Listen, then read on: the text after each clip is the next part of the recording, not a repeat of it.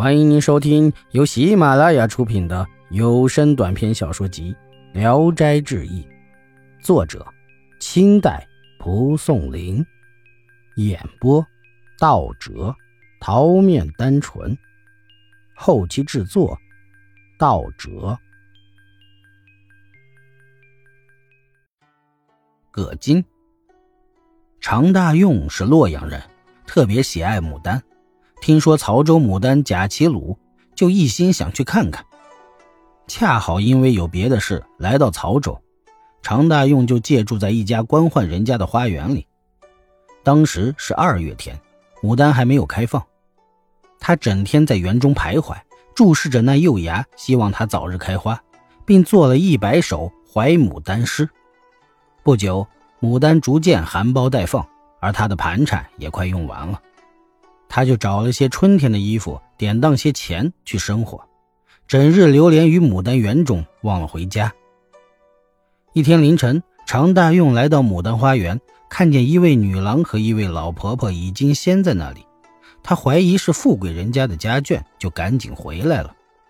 黄昏时候，他又去了，又看见他们，就从容地躲在一旁，远远地偷看他们。只见那女郎穿的十分艳丽的宫装。令人眼花缭乱，常大用迷惑不解，转念一想，这一定是位仙人，人间哪有这么美丽的女子呀？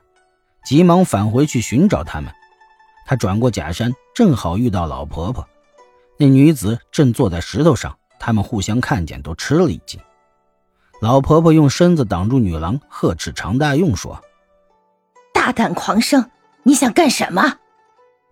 常大用直挺挺的跪着说：“娘子必定是神仙。”老婆婆斥责他说：“如此妄言，就该捆起来送到县官那里。”长生非常害怕，女郎微笑着说：“我们走吧。”就转过假山走了。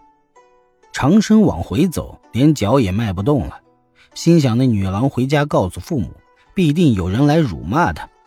他仰面躺在床上，后悔自己的鲁莽冒失，又暗自庆幸女郎脸上没有怒容，也许没有把这事儿放在心上。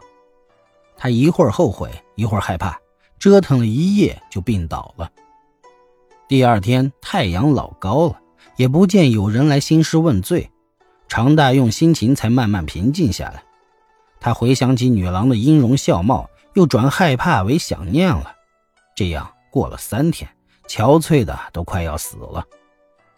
这天深夜，仆人已经睡熟了，长生还点着蜡烛没睡。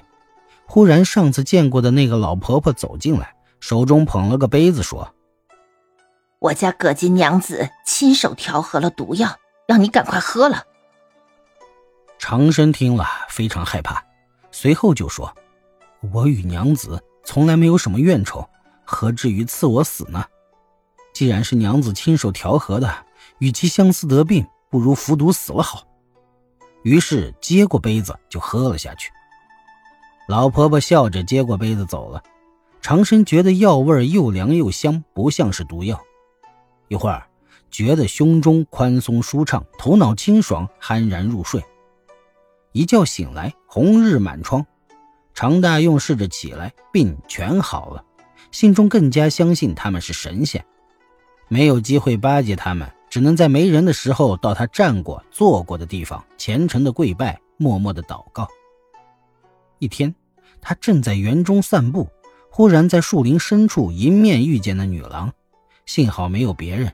长生高兴极了，立即跪在地上。女郎过来拉他，常大用忽然闻到女郎身上有种奇异的香气，就手握着女郎雪白的手腕站起来。只觉女郎皮肤柔软细腻，令人骨节欲酥。正想说话，老婆婆忽然来了。女郎叫常大用藏到石头后面，指着南边说：“夜里你用梯子翻过墙去，见四面红窗的房子，就是我住的地方。”说完，匆匆就走了。常大用怅然若失，像掉了魂，不知道女郎到什么地方去了。到了夜里。他搬了梯子，登上南边的墙头，看见墙里边已经有个梯子放在那儿。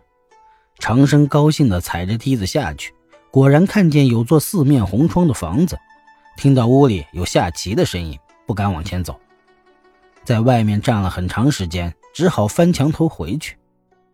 一会儿，再过来，棋子的声音仍然频频作响。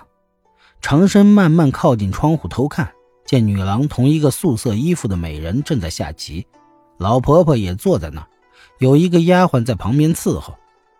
他只好又返回去，往返了三次，已经三更天了。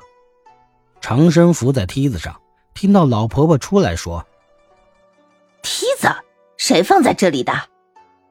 就叫丫鬟来一起把梯子搬走了。长生爬上墙头，想下去没有梯子，只好闷闷不乐的回去。本集演播到此结束，谢谢大家的收听。喜欢请点赞、评论、订阅一下。